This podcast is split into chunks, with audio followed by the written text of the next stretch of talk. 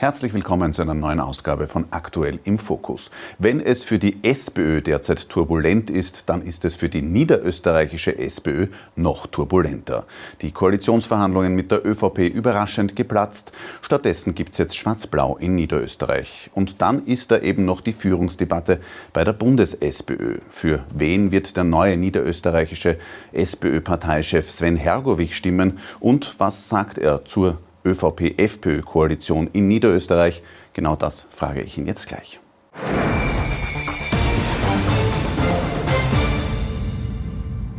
Herr Hergoich, Schwarz-Blau in Niederösterreich, in der Bundespräsidentschaftskanzlei waren bei der Angelobung von Landeshauptfrau Johanna Mikl-Leitner die Minen nicht mehr so ernst wie seinerzeit äh, unter Thomas Klestil bei der Angelobung im Jahr 2000 von äh, ÖVP und FPÖ. Der Bundespräsident hat sogar wortwörtlich darauf hingewiesen, dass sich der Nationalsozialismus mit seiner mörderischen Ideologie nie wiederholen darf. Wie sehr schadet denn diese ÖVP-FPÖ-Koalition dem Land Niederösterreich? Also zum einen denke ich, dass es natürlich okay und legitim ist, wenn zwei gewählte Parteien miteinander arbeiten wollen und wenn die ÖVP sagt, sie möchte lieber mit der FPÖ arbeiten als mit uns, dann ist das zu respektieren. Aber das, was glaube ich ein echter Schaden ist, ist die Unehrlichkeit. Die fügt nämlich ähm, dem gesamten Land einen Schaden zu, weil ja beide Parteien vorher ganz klar immer gesagt haben, sie wollen nicht mit der jeweils anderen Partei zusammenarbeiten. Johanna Mikl-Leitner hat immer ausgeschlossen, mit der FPÖ und Udo Landbauer zusammenzuarbeiten und Udo Landbauer und die FPÖ haben ganz klar ausgeschlossen, Johanna Mikl-Leitner zur Landeshauptfrau zu wählen. Und das ist schon etwas, was mich sehr, sehr stört, wenn man vor der Wahl das eine sagt und dann nach der Wahl genau das Gegenteil von dem ähm, tut und auch äh, in den Verhandlungen sozusagen, wenn man da zuerst Scheinverhandlungen mit uns führt und hinter den Kulissen schon schwarz-blau vorbereitet, dann ist das auch etwas, was ich nicht als ehrlich empfinde ähm, und was, glaube ich, schon ähm, ja, einfach nicht richtig ist. Ich würde mir insgesamt mehr Ehrlichkeit von, der, von und in der Politik äh, wünschen und auch die soziale Kälte, die dieser Regierungspakt ähm, mit sich bringt, ist etwas, was, was einfach nicht die richtige Antwort auf die Herausforderung der Zeit ist. Wir haben im Moment eine enorme Teuerung, wo es endlich Maßnahmen bräuchte. Hier setzt die Regierung gar keine äh, einzige Maßnahme, um irgendetwas zu tun, damit man sich das Leben wieder, äh, endlich wieder leisten kann. Und auf der anderen Seite werden dann Maßnahmen gesetzt, die bestenfalls ein erster Schritt sein können. Sie wissen, ich habe in den Koalitionsverhandlungen gefordert, dass man, so wie, das, wie es das in anderen Bundesländern schon gibt, wenn man seine kranken Angehörigen pflegt, dass man dann angestellt wird, dass man sozial abgesichert ist zu einem Einkommen von 1700 Euro pro Monat. Darauf und stattdessen, noch, noch vielleicht kommen. einen Satz und noch mhm. dazu, weil das wichtig ist, stattdessen führt die Regierung jetzt eine Absicherung von 83 Euro und 33 Cent pro Monat für diese Menschen ein. Und da frage ich mich schon, wer wirklich glaubt, dass man von 83 Euro und 33 Cent im Monat leben kann. Also das ist schon sehr, sehr sozial kalt, was hier passiert. Sie prangen jetzt immer wieder diese Unehrlichkeit eben an, an dieser Koalition. Ist das tatsächlich für Sie das äh, größte Problem? Weil wenn der Vizekanzler äh, Werner Kogler jetzt auch der äh, Landeshauptfrau vorwirft, Kellernazis in höhere Etagen zu heben, ist die Unehrlichkeit für Sie da das größte Problem? Also die Unehrlichkeit ist tatsächlich für mich ein Problem, weil ich glaube, dass es in der Politik wichtig ist, dass man das, was man den Wählerinnen und Wählern verspricht, auch tatsächlich einhält. Weil ich glaube, die Wähler werden ein bisschen unterschätzt. Ähm, die wissen schon, was sie tun, aber man muss ihnen vorher klar sagen, was man auch tun will und das dann einhalten. Also ich finde wirklich, dass Ehrlichkeit ein, ein sehr, sehr wichtiger Wert ist. Und das ist auch was, was mich allgemein an der Politik stört, dieses Wischiwaschi, dass sich keiner auskennt, sondern man soll klar benennen, wofür man steht. Und dann muss man auch das tun, ähm, äh, was man angekündigt hat. Das ist etwas, was viele Menschen im normalen Leben, ich bin ja erst seit ein paar Wochen in der Politik, das habe ich mein ganzes Leben schon so gehalten. Viele andere Menschen tun das auch. Und in der Politik ist das aber offenbar etwas sehr, sehr Unübliches. Klar benennen ist das Stichwort. Würden Sie dem Vizekanzler dabei pflichten, dass Kellernazis jetzt in höhere Etagen gehoben werden? Ich kenne jetzt nicht alle sozusagen handelnden Player, um das im Detail ähm, beurteilen zu können, aber ähm, das ist natürlich eine Situation, die mir nicht gefällt, ähm, dass hier ähm, Personen sozusagen, ja, durchaus problematische Personen eine, eine Bühne bekommen. Also ich kann, ähm, um das auch klar zu sagen, die Besorgnis des Vizekanzlers durchaus verstehen. Ähm, jetzt haben Sie eben äh, von dieser Unehrlichkeit schon äh, auch ge gesprochen. Ähm, Sie haben jetzt sechs Wochen mit der ÖVP verhandelt, äh, ohne Ergebnis. Die Verhandlungen sind dann eben geplatzt. Wenn Sie jetzt auch das selbstkritisch zurückblicken, haben Sie da auch selbst Fehler gemacht? Ich glaube, wir hätten vielleicht früher erkennen müssen, dass man tatsächlich nur Scheinverhandlungen mit uns, mit uns führt. Äh, wenn man vielleicht kurz die Chronologie der Verhandlungen äh, durchgeht, dann haben die Verhandlungen ja ähm, erst mit etwa 14 Tagen Verspätung begonnen, weil der Chefverhandler der ÖVP zuerst in Südafrika geholfen war. Dann ähm, wollte man in der ersten Verhandlungsrunde gar nicht mit uns über Inhalte, sondern nur über Regierungsbüros und Posten reden. Das ist auch etwas, ähm, was uns etwas überrascht hat, weil es ja um die Inhalte für unser Bundesland gehen sollte. Vielleicht ein erster Hinweis hätte schon sein können, dass in der ersten Verhandlungsrunde nur Vertreter vom ÖAB und Wirtschaftsbund dabei waren. Das heißt, da war kein einziger ähm, Bauernbündler mit am Tisch. Jetzt, wenn man die Struktur der niederösterreichischen ÖVP kennt, dann weiß man, dass der Bauernbund durchaus ähm, ein gewichtiges Wort mitzureden hat. Also das hätte auch schon ein erster Hinweis sein können, Hätten Sie ähm, das vielleicht offensiver formulieren müssen, dass Sie den Eindruck haben, dass da Scheinverhandlungen geführt werden? Ich glaube, es geht nicht darum, wie man etwas formuliert, sondern es geht eigentlich im Leben immer darum, was man, äh, was man tut. Und wir haben uns äh, sechs Wochen lang tatsächlich sehr bemüht, hier in eine Koalition ähm, zu kommen, weil wir glauben, dass es sinnvoll gewesen wäre, wenn wir gemeinsam mit der ÖVP Verbesserungen für Niederösterreich umsetzen, sind ja mit umfangreichen Forderungen in diese Verhandlungen gegangen und haben dann auf Wunsch der ÖVP unsere Forderungen auf die fünf wichtigsten reduziert, weil wir gesagt haben, unsere Schwerpunkte sind, dass wir ganztägig kostenlose Kinderbetreuung im ganzen Land wollen, dass wir eine Ausweitung des erfolgreichen Jobgarantie-Modellprojekts wollen, wo wir das Geld, das wir bislang für die Bekämpfung der Langzeitarbeitslosigkeit hernehmen, in die Schaffung von Arbeitsplätzen investieren wollen gesagt haben, dass es einen Heizpreisstopp braucht, der garantiert, dass kein Haushalt mehr als 5% seines Einkommens zum Heizen ausgeben muss, damit man sich das Leben endlich wieder leisten kann. Wie gesagt, wir wollen die Anstellung der pflegenden Angehörigen, damit man abgesichert ist, wenn man kranke Eltern, Schwiegereltern oder andere Angehörigen pflegt und eine Strukturoffensive für die vernachlässigten Regionen, weil es ja nicht sein kann, dass wir heute in 90 Gemeinden nicht mehr einen Bankomaten haben, dass es in vielen Gemeinden kein Wirtshaus mehr gibt, dass Polizeiinspektionen, ähm, Postdienststellen geschlossen werden oder zumindest in Gefahr laufen, bald geschlossen zu werden. Also das sind alles Dinge, wo wir sagen, wir wollen eigentlich, dass ganz Niederösterreich so lebenswert bleibt, wie es ist und damit gezielt auch in die strukturschwachen Regionen investieren. Also ich glaube, das waren alles vernünftige Vorschläge. Übrigens alle zu 100 Prozent auch ähm, mit Gegenfinanzierung Finanzierungsvorschlägen hinterlegt. Das heißt, die, wenn man diese wirklich Langzeitarbeitslosen, weil das äh, war etwas, was die ÖVP anprangert, dass sie sagt, das hätte über 400 Millionen Euro gekostet und dieses Geld gibt es einfach nicht. Selbstverständlich, ganz im Gegenteil, das Geld geben wir schon heute aus.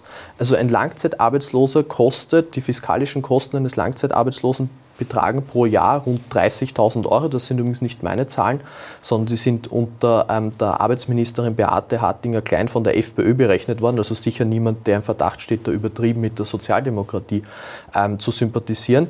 Und wir wollten einfach nur, dass das viele Geld, das wir jetzt in die Aufrechterhaltung des Systems Langzeitarbeitslosigkeit investieren, dass man das in die Schaffung von Arbeitsplätzen investiert das ist etwas, was ich ja noch in meiner alten Funktion als AMS Niederösterreich Geschäftsführer im Krammert Neusiedl sehr erfolgreich pilotiert habe, wo wir wissen, das funktioniert und das kostet eben den Steuerzahler keinen Cent mehr. Es ist nur die Frage, wollen wir die 30.000 Euro pro Langzeitarbeitslosen dafür ausgeben, Arbeit zu schaffen oder wollen wir sie so wie jetzt weiter ausgeben, um das System Langzeitarbeitslosigkeit aufrechtzuerhalten? Also mehr Kosten hätte es nicht ähm, bedeutet, weil wir jetzt schon viel Geld ausgeben. Wir hätten es nur lieber in die Schaffung der mhm. Arbeit investiert.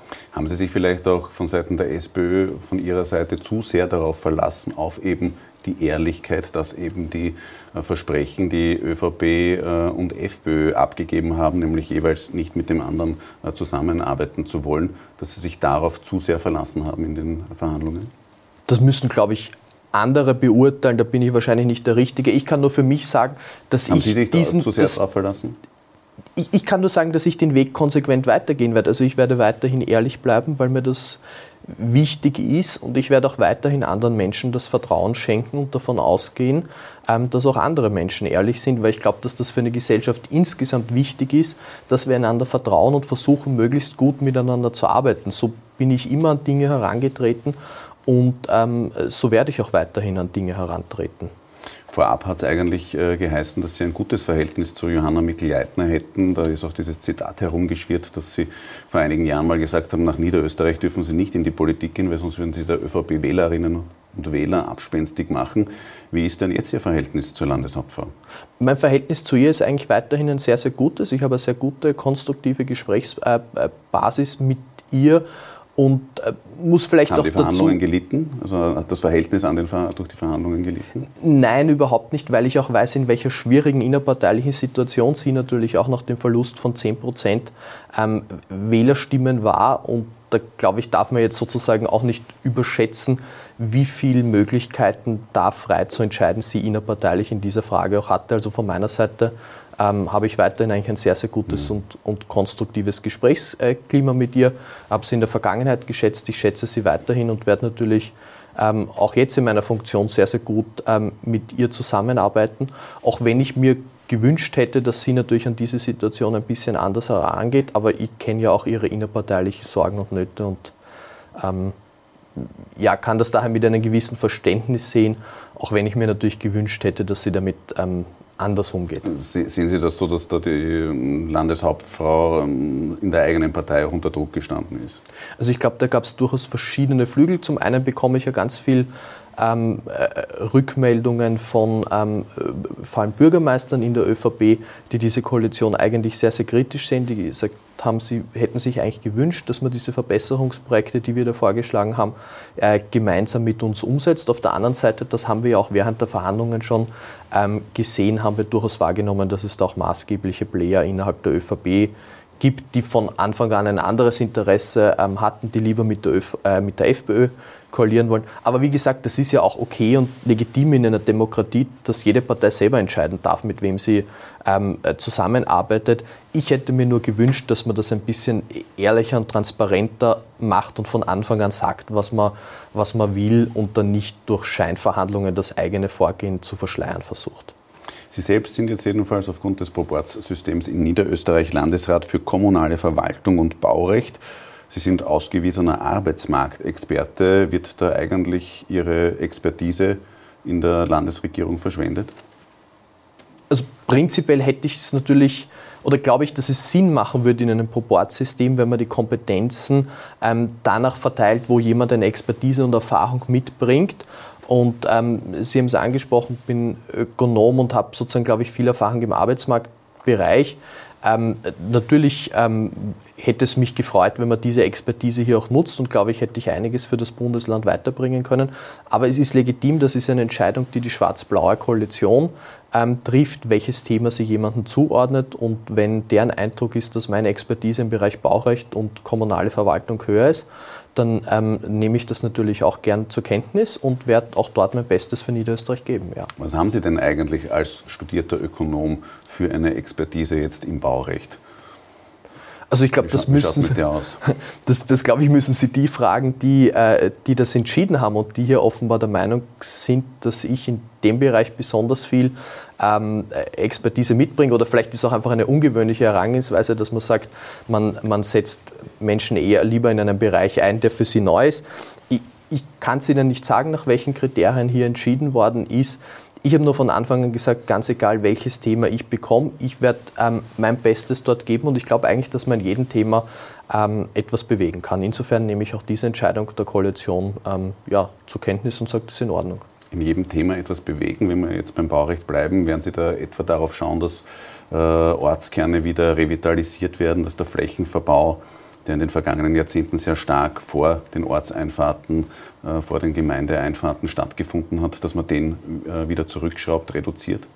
Also prinzipiell, das war uns ja auch in den Koalitionsverhandlungen schon ein wichtiges Thema, wollen wir gerne Ortskerne beleben, hätten uns zum Beispiel gewünscht, dass man immer diese riesen Supermärkte äh, bei den Ortseinfahrten baut, sondern ähm, eben auf Ortskernbelebung setzt, weil wir glauben, dass das was Wichtiges ist, damit alle Orte in Niederösterreich so lebenswert bleiben, ähm, wie sie sind. Aber ähm, für konkrete Maßnahmen ist es noch etwas zu früh. Ich setze mich die nächsten Tage mit äh, den mir zugeordneten Abteilungsleiterinnen und Beamten zusammen, ähm, weil glaube, dass es auch wichtig ist, in einem ersten Schritt einfach einmal zuhören. Ich möchte die Expertise der mir zugeordneten Beamtenschaft jetzt ähm, auch hören und kennenlernen und dann mit ihnen gemeinsam diskutieren, was das sinnvolle Maßnahmen sind, die wir setzen können. Aber ja, Bereich kommunale Verwaltung und Gemeinden ist mir ein extrem wichtiges Anliegen, weil ich glaube, dass es wirklich wichtig ist, dass das ganze Land ähm, lebenswert bleibt und weil da in der Vergangenheit, glaube ich, ganz viel falsch gelaufen ist, weil wir ganz viele Ortskerne haben, die nicht mehr belebt, sondern total verwaist sind und weil ich auch glaube, dass es ähm, kein guter Zustand ist, dass so viele Menschen so lang, wir sind das größte Pendlerbundesland, so lang zur Arbeit fahren müssen. Also ich glaube, da haben wir im Moment eigentlich eine Chance, ganz viel wieder besser zu machen, weil gerade durch die Digitalisierung die, wir die Möglichkeit haben, dass wir viele Arbeitsplätze wieder in die Regionen bringen, wo die Menschen leben wollen. Und ich glaube, dass uns da eigentlich, wenn wir gut zusammenarbeiten, ganz viel gelingen könnte, damit wir Niederösterreich die nächsten Jahre lebenswerter machen. Revitalisierung der Ortskerne. Darauf setzt etwa auch der burgenländische Landeshauptmann Hans-Peter Doskozil. Äh, wie nahe ist Ihnen denn ganz allgemein die äh, Politik des äh, burgenländischen Landeshauptmanns, etwa bei der Pflege, was die Anstellung pflegender Angehöriger betrifft, haben Sie ja auch ganz ähnliche Modelle. Ja, also ich glaube, ähm, mir ist grundsätzlich die Politik aller sozialdemokratischen führenden Player eine sehr, sehr nahe. Ich finde, dass der Hans-Peter Doskozil im Burgenland sehr viele gute Projekte umsetzt, dass die pflegenden Angehörigen dort mit 1700 Euro netto im Monat abgesichert werden und nicht so wie bei uns mit 83 Euro und 33 Cent im Monat abgespeist werden, finde ich sehr, sehr gut und sinnvoll. Ich finde es sehr gut und sinnvoll, dass er dafür kämpft, dass man höhere Löhne bekommt, weil das ist auch ein ganz wichtiges ähm, sozialdemokratisches Kernanliegen. Ich möchte aber auch betonen, dass ich finde, dass in, in Wien mit Michael Ludwig ausgezeichnete Arbeit geleistet wird, wo wir viel übernehmen ähm, könnten. Ich möchte ein einziges Beispiel hervorheben. Obwohl Wien so viel kleiner ist als Niederösterreich, investieren sie viermal mehr in den äh, öffentlichen Verkehr. Also mit der größeren Fläche müssten wir eigentlich und mit mehr Budget, das wir haben, müssten wir eigentlich, weil Budgets werden ja anhand, also sie zahlen ja in, Österreich Steuern und Abgaben anhand des Einkommens und Niederösterreich ist das Bundesland mit den höchsten Einkommen. Das heißt, wir haben an und für sich eine ganz, ganz gute Einnahmensituation im Land Niederösterreich. Und das, was schade ist, dass wir in Niederösterreich nur, die Landesregierung nur 250 Millionen Euro im Jahr in den öffentlichen Verkehr investiert, während in Wien eine Milliarde investiert wird. Das heißt, ich glaube, ähm, es gibt hier sehr viel gute sozialdemokratische positive Umsetzungsbeispiele, die wir gern übernehmen ähm, könnten und auch sollten, weil ich glaube, ganz viele Pendlerinnen insbesondere würden profitieren, wenn der öffentliche Verkehr in Niederösterreich so gut ausgebaut wäre wie in Wien. Und das liegt eben nicht nur an der Fläche, sondern das liegt vor allem daran, dass wir so viel weniger Geld in diesen Bereich investieren.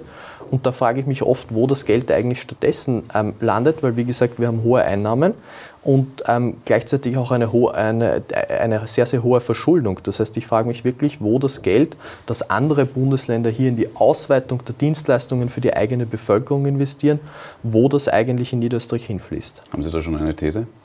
Naja, was zum Beispiel auffällig ist, ist, dass wir ein Bundesland sind mit besonders vielen Landesgesellschaften, mit sehr, sehr hohen Repräsentations-, sehr, sehr hohen PR-Ausgaben und ähm, das wären Bereiche gewesen, wo wir gesagt haben, da hätte man eigentlich sparen können und das Geld in die eigene Bevölkerung investieren, zum einen.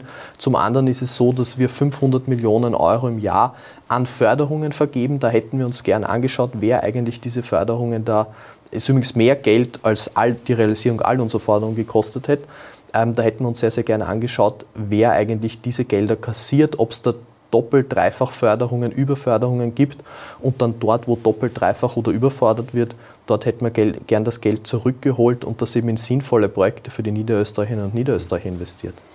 Jetzt haben Sie die Politik von Michael Ludwig erwähnt, die Politik von Hans-Peter Doskozil. Hans-Peter Doskozil steht ja äh, zur Wahl jetzt, was einen äh, neuen Vorsitz äh, innerhalb der SPÖ betrifft. Wo positionieren Sie sich da jetzt äh, was die drei aussichtsreichsten Kandidaten, 73 sind es ja insgesamt, aber die drei aussichtsreichsten Kandidaten, nämlich äh, Pamela Rendi-Wagner, Hans-Peter Doskozil mhm. oder Andreas Babler betrifft. Ich positioniere mich so, dass ich sage, ich war von Anfang an für diese Mitgliederbefragung, weil ich wirklich glaube, dass es viel Sinn macht, die Rechte unserer Mitglieder zu stärken und dass es auch eine gute Möglichkeit war, diesen Konflikt beizulegen, weil wenn am Ende des Tages ein klares Votum der Mit äh, Mitglieder da steht, dann soll ganz egal, wer das gewinnt, der auch die Unterstützung von allen haben. Deshalb habe ich mich auch immer festgelegt, egal wer einer der drei genannten oder auch jemand anderer, egal wer diese Wahl gewinnt, wird meine volle Unterstützung haben, weil ich wirklich glaube, es gibt so viele Probleme im, im Land, es läuft so viel falsch und da braucht es eine starke Sozialdemokratie. Das heißt, die Vorsitzende oder auch ein allfällig neu gewählter Vorsitzender, ganz egal wer es ist, kann sich auf meine hundertprozentige Unterstützung und meinen hundertprozentigen Support äh, verlassen. Und ich garantiere auch, dass ich die Person, die da siegreich aus der Mitgliederbefragung, weil das ja die letzten Tage auch vereinzelt in Zweifel gezogen wurde, ganz egal wer gewinnt, ich werde diese Person am, am, Lande, am Bundesparteitag natürlich auch wählen. Sie werden sich aber schon vorher entscheiden, nämlich bei der Befragung. Alle drei können Sie nicht auswählen. Wen wählen Sie da? Ich habe ähm, gesagt, dass ich das nicht also ich möchte in dieser Frage keine Wahlempfehlung abgeben. Warum? Weil ich das Instrument der Mitgliederbefragung eigentlich sehr ernst nehme, das ich auch befürwortet habe. Und ich glaube, wenn man das ernst nimmt und will, dass die Mitglieder ähm, entscheiden, dann braucht es da auch keine Empfehlungen ähm, eines Landesparteivorsitzenden, sondern dann muss man das auch wirklich ähm, ernst nehmen. Ich werde für mich, so wie ähm, die 140.000 anderen Mitglieder auch, äh, das für mich entscheiden. Ähm, ähm, Andere wählen Landesparteichefs machen das aber ganz, ganz offen und sagen. Das ist ja auch okay. Es kann ja, das ist ja auch okay. Es kann das jeder so handhaben, wie er will aber ich nehme das Instrument der Mitgliederbefragung wirklich sehr, sehr ernst, möchte deshalb auch keinem Mitglied irgendetwas ausrichten, sondern meine Bitte an alle Mitglieder ist, das wirklich ernst zu nehmen, sich gut zu überlegen, wen man supportet. Und das Allerwichtigste aus meiner Sicht ist, weil es kann nur einer oder eine siegreich aus dieser Wahl hervorgehen, dass wir, ganz egal wen wir vorher unterstützt haben, uns dann wirklich alle hinter die oder den gewählten Vorsitzenden stellen, den mit voller Kraft supporten, weil als Sozialdemokratie werden wir nur gemeinsam erfolgreich sein. Das ist mir wichtig. Dann versuchen wir ein bisschen inhaltlich vielleicht festzumachen. Mhm. Hans-Peter Doskozil, die Landespolitik äh, haben Sie äh, jetzt eigentlich schon gelobt. Wie äh, mhm. beurteilen Sie die Performance von äh, Pamela Rendi-Wagner in den letzten Jahren? Da hat Hans Rauscher jetzt im Standard auch geschrieben, sollte Pamela Rendi-Wagner bleiben, bleibt auch die bisherige ideenlose und ungeschickte Nicht-Politik. War sie dazu lethargisch in den letzten Jahren als äh, Parteichefin? Also ich glaube, dass das ein, ein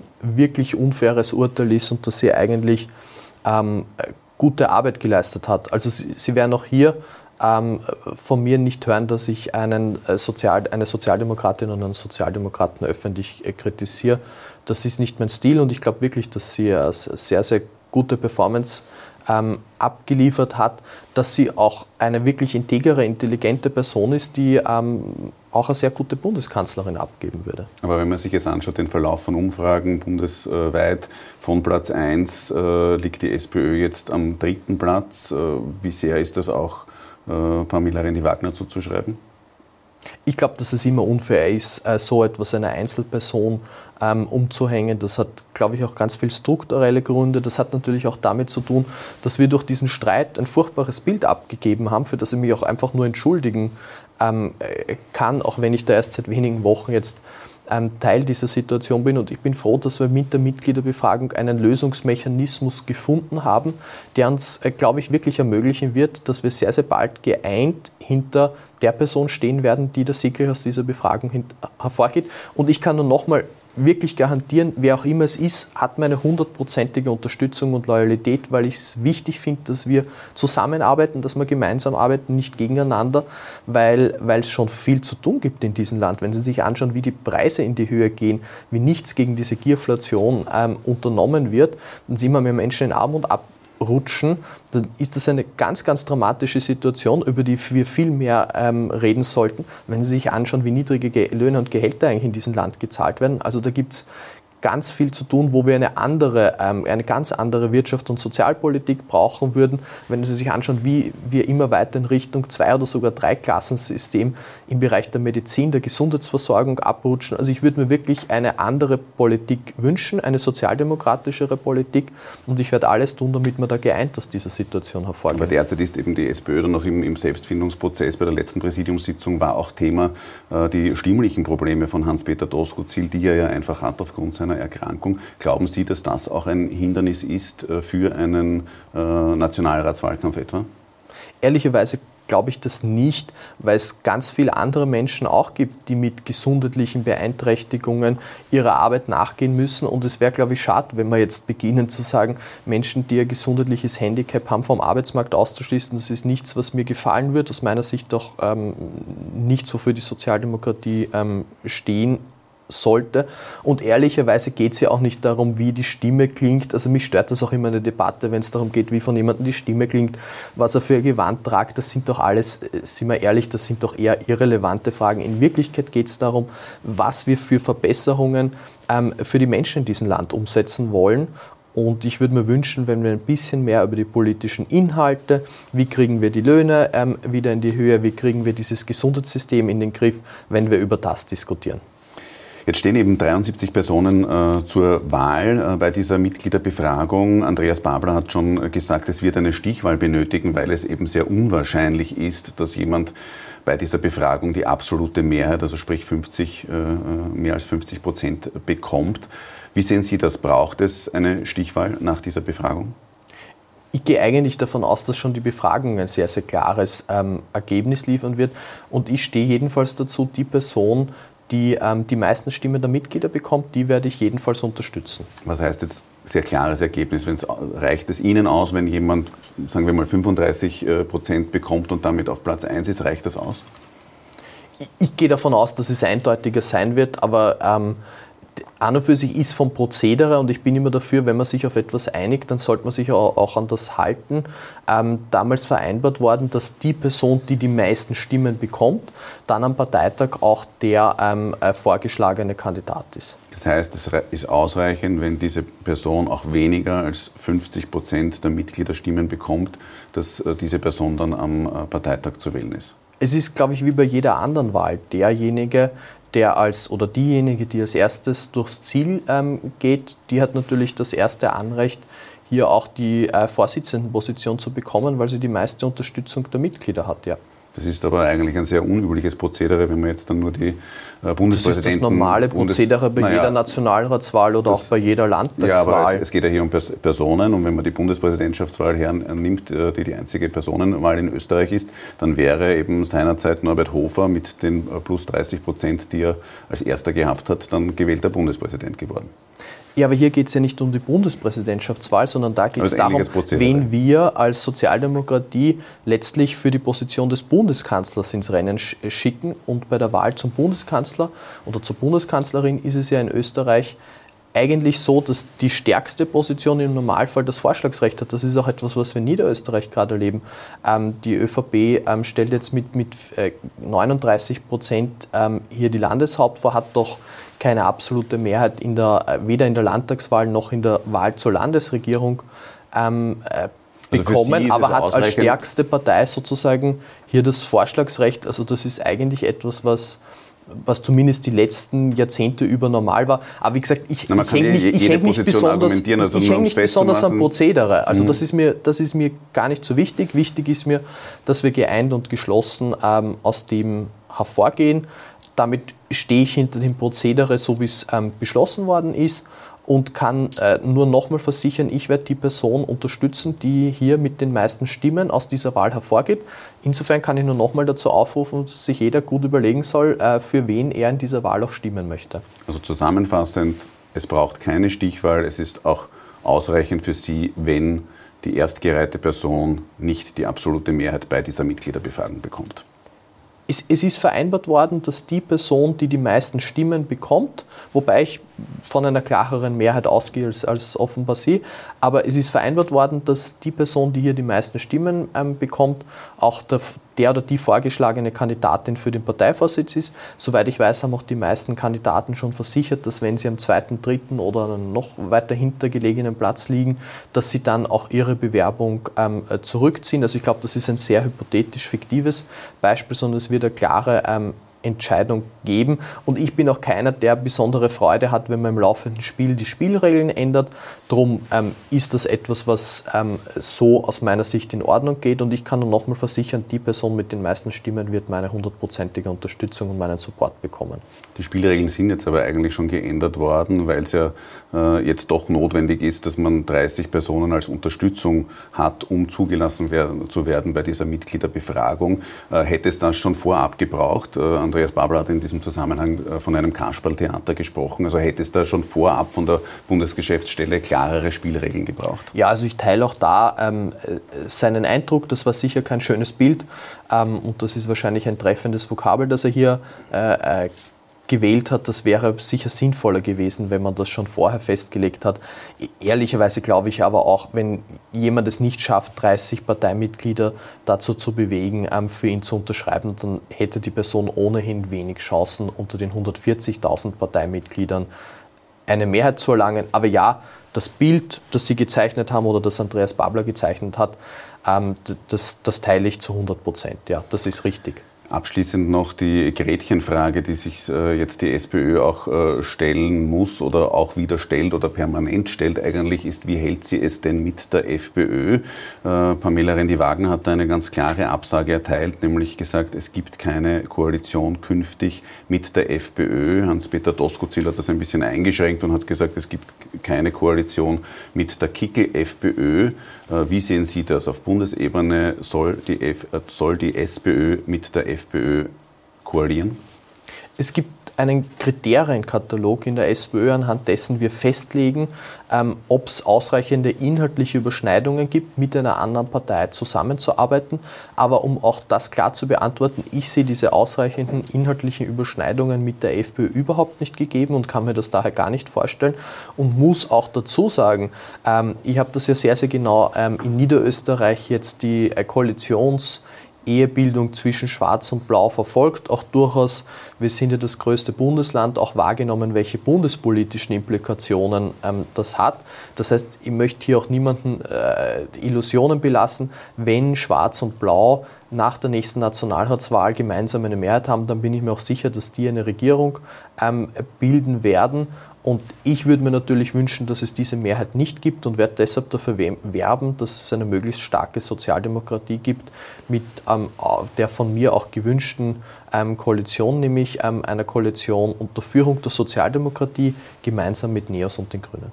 Also das heißt, Sie sind für klare Ansagen in der Politik. Sie streben eine Ampelkoalition auch für die Sozialdemokratie an. Ja, zu 100 Prozent. Ich glaube, das wäre das, was Österreich jetzt braucht, weil wir haben in vielen Jahrzehnten ähm, Regierung mit der ÖVP, also zu meinen Lebzeiten war die ÖVP überhaupt noch nie in Opposition, sondern durchgängig in Regierung, ähm, gesehen, wohin das dieses Land führt. Und ich glaube, da würden wir uns eine echte Veränderung, da würden wir eine echte Veränderung für dieses Land brauchen. Also ja, ich bin ganz klar für eine Regierung aus SPÖ, NEOS und Grünen.